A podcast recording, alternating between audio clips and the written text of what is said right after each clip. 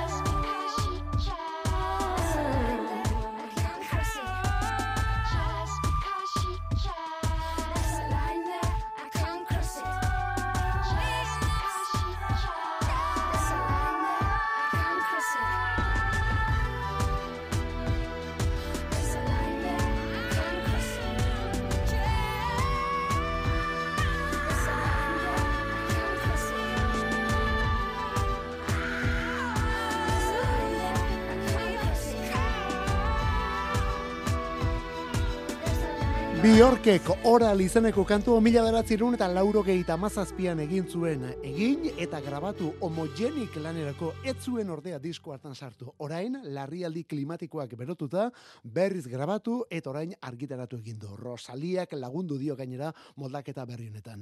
Eta gure gustorako azken aste hauetako abestirik ederrenetako bat da gainera. Abestirik ederrenetako bat. Azken urte eta amarka dauetako bi artista berritzaile eta iraultzaile bat eginda oral izeneko pieza honetara iristeko. Oral honetan bi artista bikaina. Biek musika dina zaintzen dute itxura eta irudia eta oral izeneko kantu honi ere bideoklipa egin diote eta hori ere deigarria da. Bi munduren arteko borroka orduan baita bideoklipean ere. Oral, hori abestiaren izena, etonen atzean, Bjork eta Rosalia. Eta zen nolako bitxikeria urrengonetan. Astenetako kolaborazioa Bjork eta Rosaliarena, eta urtengo kolaborazio distiratsuenetako bat beste hau The Rolling Stones eta Lady Gaga Sweet Sounds of Heaven. 2000 eta hogeita lauan estatu batuetan bira. Oh, zen nolako bitxikeria dagoen horren atzean. Sweet sounds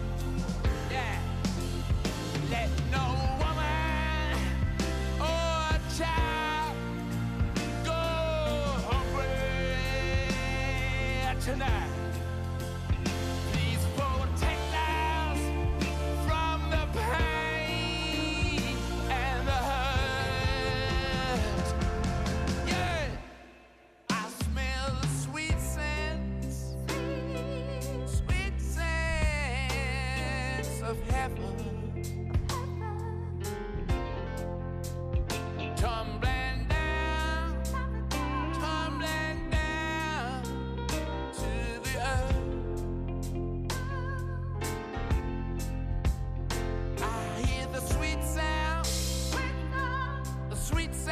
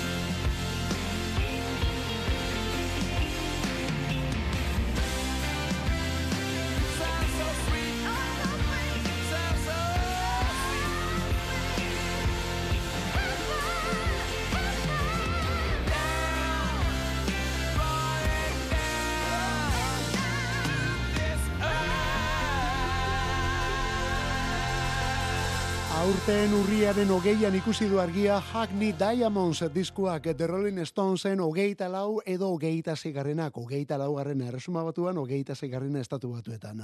Urtetan diskorik grabatu gabe egon ostean, Jagger Richards eta Ron Buden estudio lan berria da hori.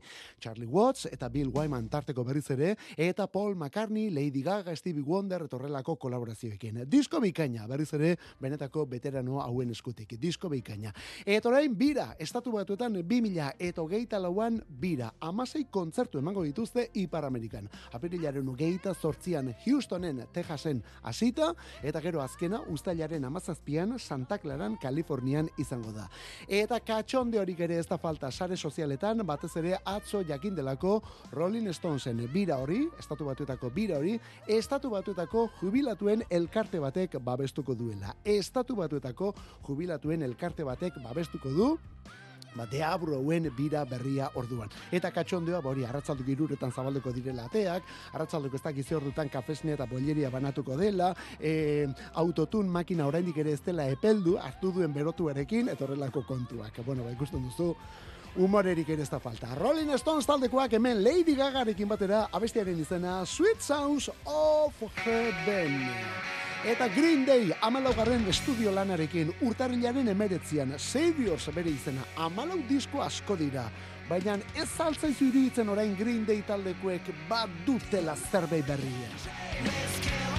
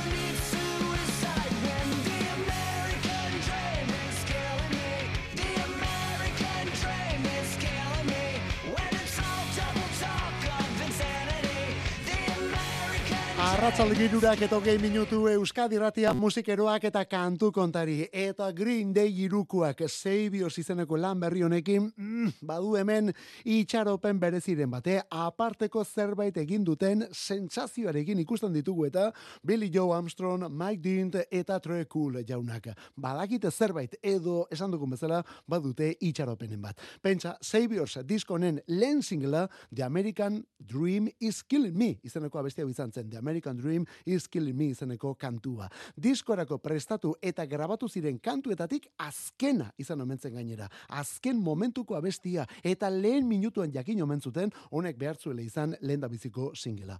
Hortik atera kontuak, zerbait izango da, eh? Billy Joe Armstrong, kantari gitarrista eta liderrak gainera esan du, urtarrileko Saviors hori, Duki eta American Idioten artean dagoela. Hau da, Green Dayren bi gailurren artean. Duki eta American Idioten artean. Beraz, zerbait izango da. Urtarrilaren emeretzian, Saviors Green Day! eta lotute egon litezken bi klasiko. Tankerarik badute eta lotute ere egon litezke, baina gauza bat edo gauza baten esku balego, askoz lotuago egongo lirateke.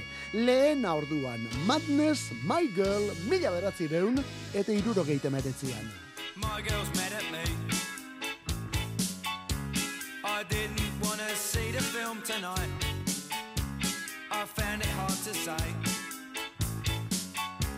She thought I'd had enough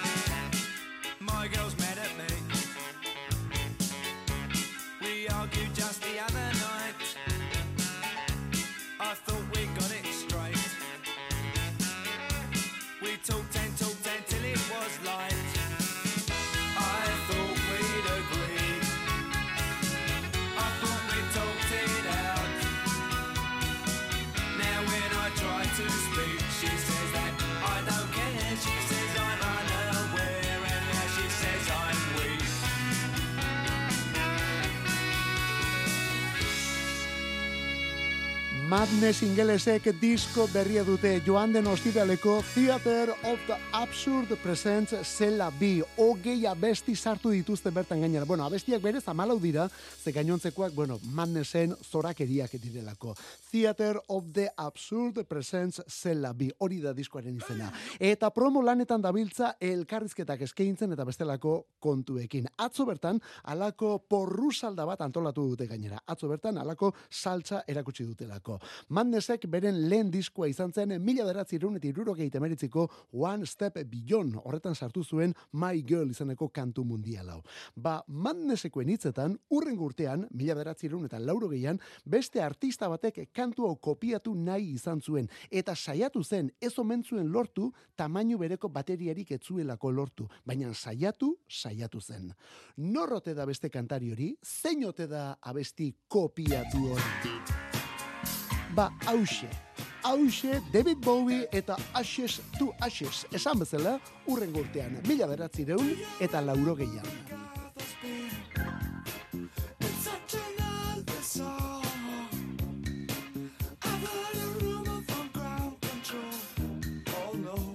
Oh say it's true.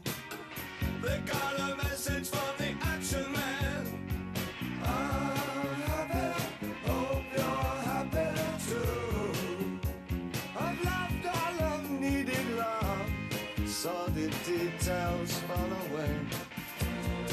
became a nothing is given just pictures of chapters and synthesis. And I ain't got no money and I ain't got no hands so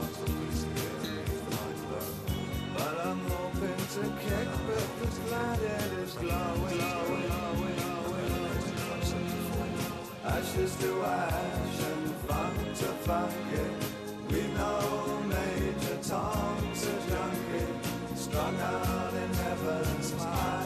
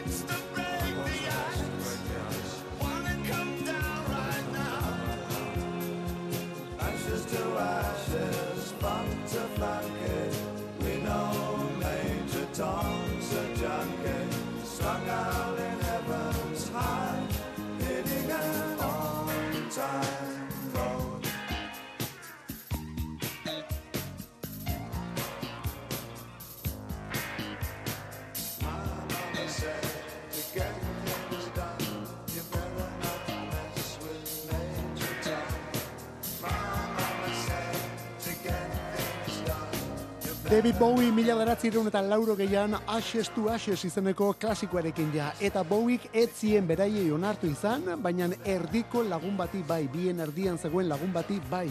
Bowiek Ashes to Ashes honetan Madnessen My Girl kantua kopiatu nahi izan zuela. Eta egia da, bi abestiek badutela alako tankerarik, eh? baina hala ere, erdibidean geratu omen zitzaion duke zureari berea, bateria soinu eta erritmori etzuelako lortu berak. Honek Madnesseko bateria izan zen eta den Dan Woodgate, beste ark izan zuen bezala orgullo eta satisfakzioz betetzen omen du, baina berari eskatu ez izanak penatu ere penatzen omen du, baina tira. Hori bai, Bowieren kopia ahalegin hau zabaltzearekin batera, Madnesseko beste kide batek, Mike Barson teklatu jotzaileak, onartu du berak ere kopiatu izan dituela Bowieren teklatuak. Beraz kasu honetan odolkiak ordainetan. Batek besteari eta gero besteak bati. Madnessen My Girletik abiatuta, David Bowieren Ashes to Ashes. Eta hau bortitza da, espalak laukotek ipuzkoarra bortitza delako. 2000 eta hogeita biko abenduko diskoa da hortz aina hots.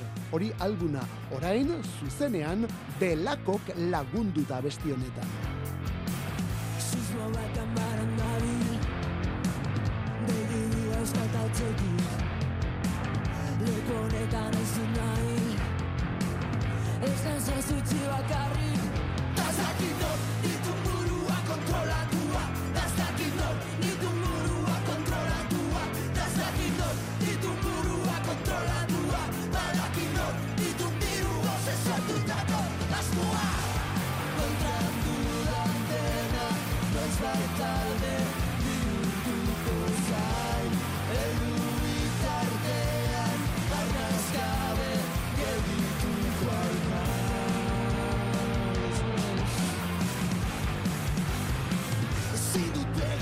albora. Salto egin dute lepora Nola geratu naiz lotan. Zurratu nauten besotan. Tazakit nor ditun burua kontrolatuak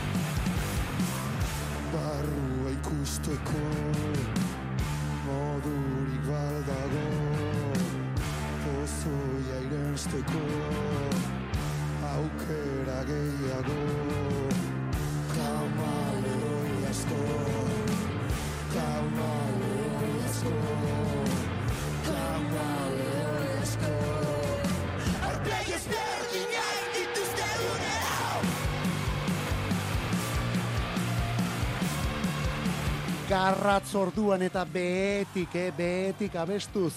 Ezpalak taldeko lau mutilak ditugu hemen eta belakoko bi neskak Chris Lizarraga eta Loren Ekane bilela beitia. Sei lagun rock garratzari ematen eta nola ematen gainera.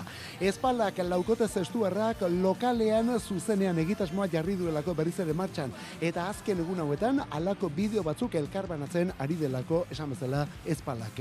Beraiek gehi gonbidatuak, taldea gehi gonbidatuak, 2000 eta hogeita biko hortz aina hots diskoko kantuak moldatzen. Bueno, zuzenean bai, baina kasu honetan publikorik gabe. Gela ilun batean eta rock kementsu honetan. Berakoko Chris eta Lorenekane kontra izeneko kantu honetan. Eta horrekin batera, Pinpil Impulsizeko Ana Barzen esate baterako ere badator, beste abesti batean, eta tokeko Xabi ere bai. Eta guzti horiekin batera, Gorka urbizu jauna, gorka berri txarrak boterearen dantza zalapartatxu honetan. Aidols taldea erresuma batuan dena Euskal Herrian espalak da.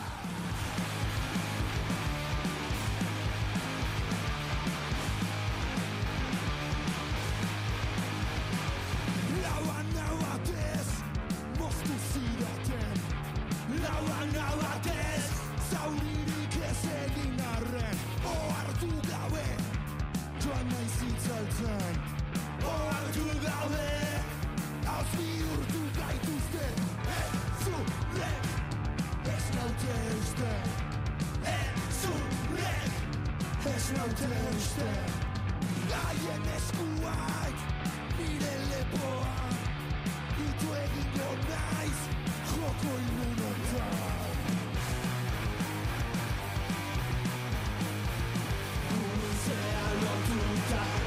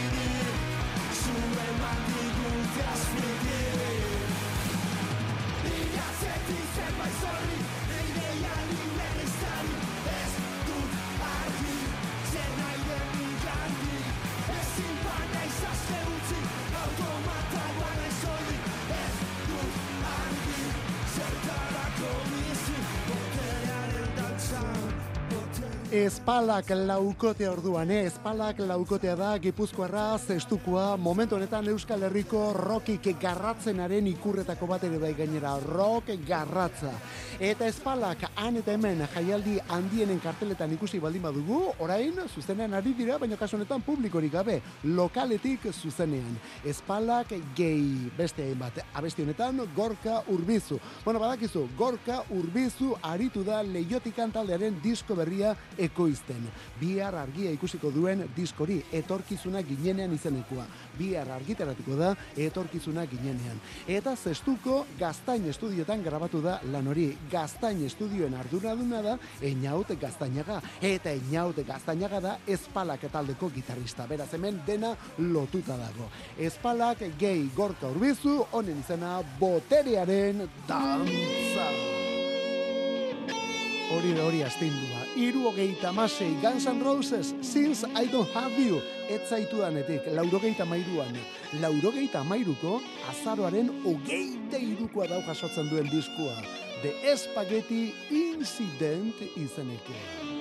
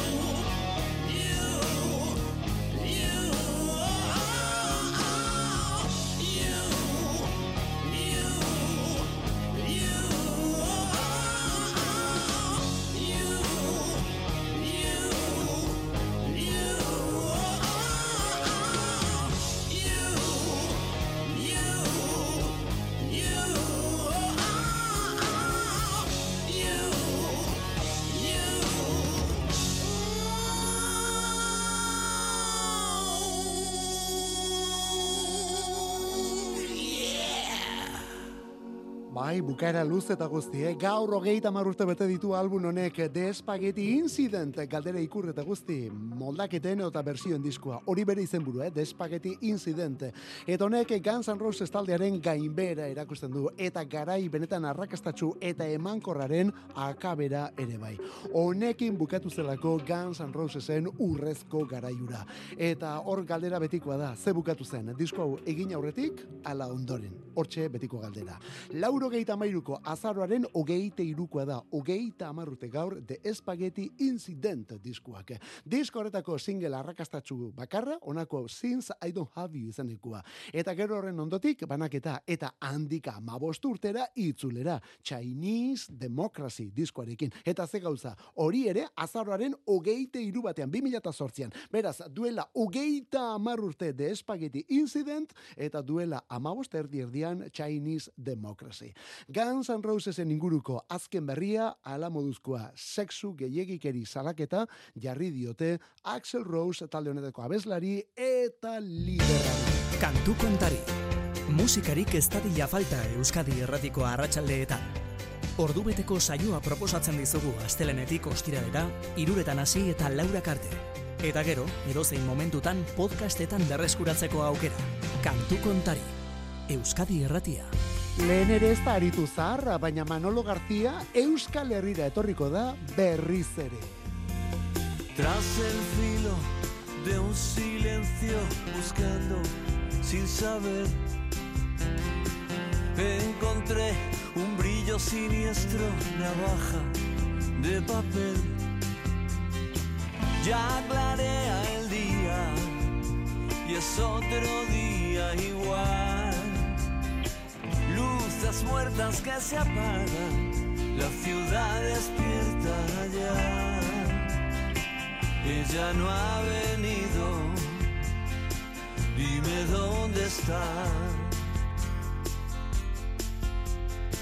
Volveré a caminar entre la tormenta bajo un cielo de cristal cuando empiece a llover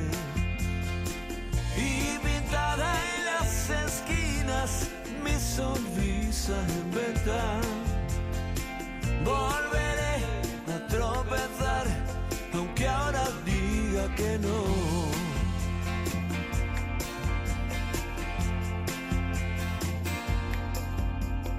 Tras el filo de un silencio, buscando sin saber, encontré un brillo siniestro, navaja de papel, apretando los dientes, temblando al preguntar. No es mi noche, mala suerte, no tengo nada más.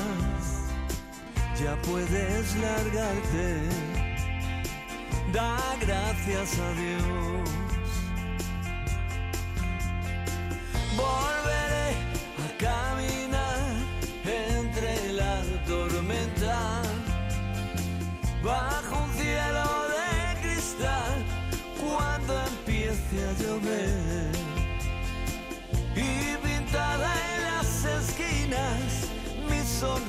Sonrisa inventa volveré a tropezar aunque ahora parezca que no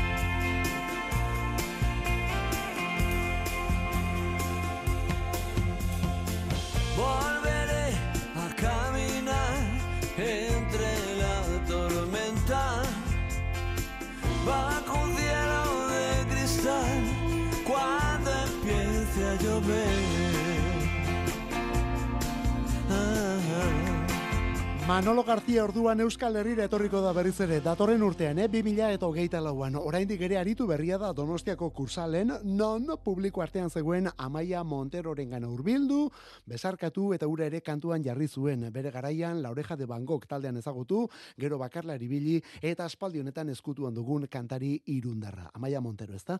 Bueno, bori, Manolo García duela aste pare bat Donostian. Eta orain, 2000 eta lauko bira iragarri du Manolok. Bira elektrikoa izango da, areto handietako bira gainera. Maiatzean hasi eta azaroaren hogeite iruan bukatuko du. Eta azkenengo kontzertori non eta Bilbon izango da gainera. Gaur urte bete orduan, hemendik urte betera, Bilbon arituko da, miribilan, Bilbao arenan, zuzenean Manolo García. Eta bakarka arituko da, eh? kasunetan bakarka. Ze badakizu, datorren astean, el último, los burros, eta los rapidosen abestien bersioen disko ere badatorrela. Desbarajuste piramidal izenekoa. Hori datorren asteko ostiralean. Horretorriko da, eta honela, bere garean lo rapidosek egindako navaja de papel, orain, esango dugu, el último de la filak moldatuta. Eta Ed Harcourt ingelesa kantautorea dela esango dugu gainera. Agian horrekin gerrikoa gehiagi estutzen diogu, baina tira, zein zakutan sartu bestela Ed Harcourtek egiten duena. Strange Beauty abestia erakutsi du atzo bertan, eta honekin urrengo diskua iragarri. Tiponen izena Ed Harcourt. strange beauty. I think that I've died. Yet storms through me. Guess I'm barely alive. So what good am I in this darkness? An incoherent man strange beauty won't leave my soul to rest. So wanted,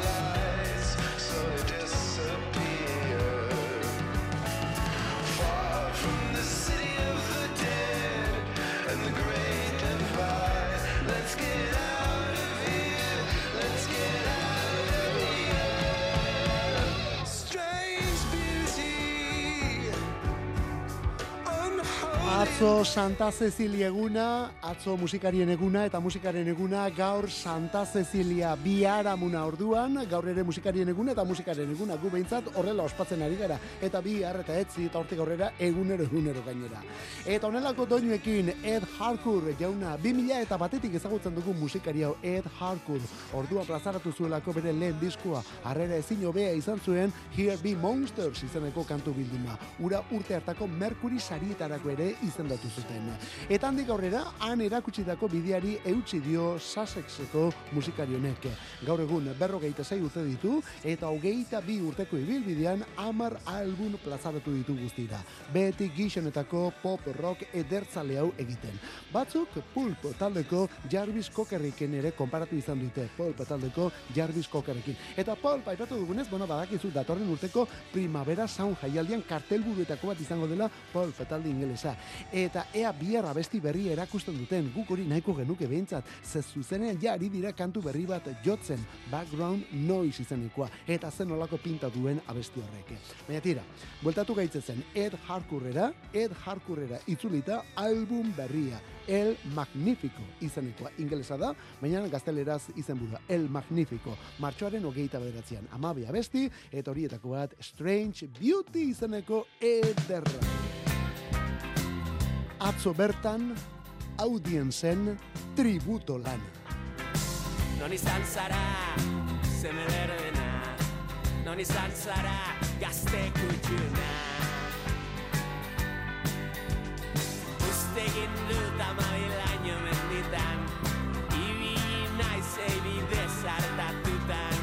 Izan naiz zazpi, baso tristetan. Ego naiz amaika itxaso hiletan Sartu naiz mila hierritako bietan Latzere, latzere, latza Jasa latza, euri jasa, latza dator.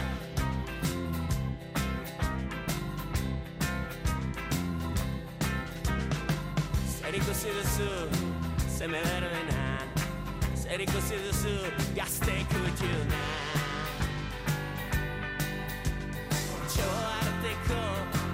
hau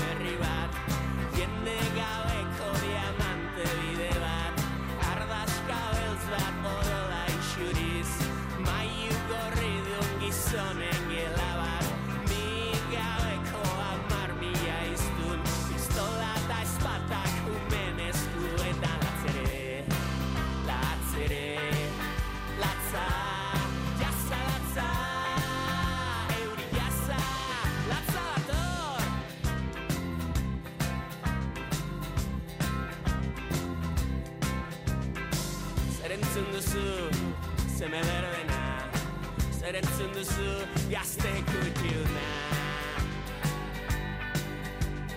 Moi gogor bat, abixu zena Uin bat oro, ito zezakena Zuzko eskudu neun tambor jotzaie Mila xuxurla entzulerik gabe Bat goze handiz amaika barreka Hil zen poetaren hitzak Kaleko payaso baten negaritzak Latzere, latzere, latza Jasa latza, euri jasa, latza dator.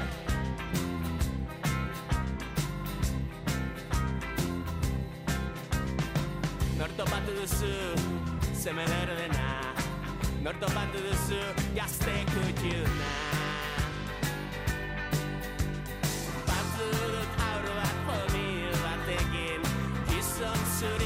bat txakur beltz batekin Gorputza zutan zuen emazte bat. Neska bat eman zidan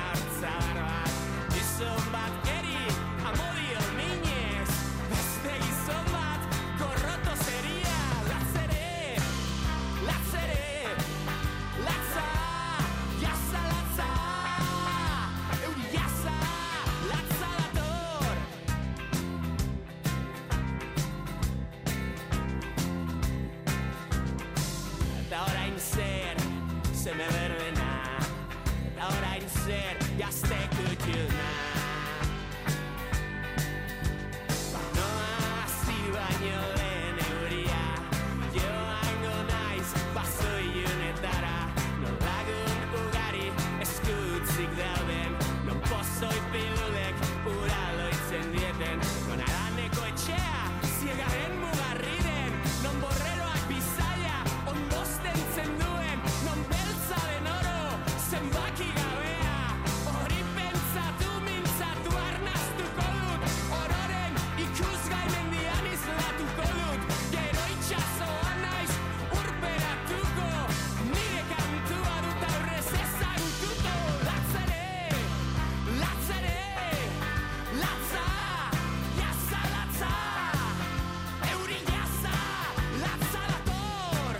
Aste barru hemen izango dugu Durango eta Durangok dena berotzen du, dena mugitzen du. Eh? Bueno, ba ikusten duzu, euri jasa latza dator, hori kantuaren izenburua da. Eta honekin, Audience Gernikarrak, Audience Gernikarrak Bob Dylani tributua egin diotelako. Bob Dylanen abestiak moldatu dituzte. Eta zeinen talde interesgarria Audience. Eta egiten dutena, egiten dutela gainera, beti interesgarri, eh?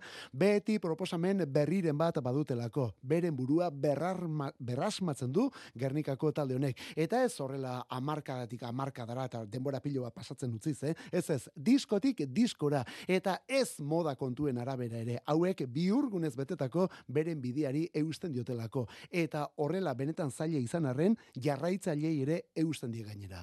Xavier Paiaren, Bob Dylanen eun abesti haietatik, berak hain ondo itzuli eta neurtu zituen kantu haietatik, bederatzi diskora eraman ditu audienz talde gernikarrak. Eta nola utzi dituzten gainera. Zoragarri benetan. Bi bertan plataforma denetan, bi hartik aurrera plataforma denetan, Bob Dylan Revisited, edo zergaitik ez Bob Dylan berrikusi hau. Eta gaurko honen efemeride batzuk. Irurogeita emeretzian gaurko egunez, Michael Philek Platinum disko argitaratu zuen. Egun berean, Pink Floydek Another Brick in the Wall singela. ACDC, For Those About to Rock, We Salute You, mila beratzireun eta lauro geita batean. Gaur, irurogeita bat urte bete ditu Carlinhos Brown, Brasildarrak. Eta irurogeita bederatzi, estatu batuetako Bruce Hornsby, piano jotzaile eta kantariak. The Way It Is, kantuari eskar egintzen bera benetan ospetsu, eh? Gaurko egunez, duela berrogeita hamar urte zendu zen El Rey. Jose Alfredo Jiménez, mexikarra. Eta duela hogeita maika urte jaio Miley Cyrus. Eta egun berean, Michael Jacksonek, um, the generations and to say we want to make it a better place for our children and our children's children so that they they they they know it's a better world for them and think if they can make it a better place. Duela hogeita maika Miley Cyrus. Egun berean, Michael Jacksonek, Heal the World.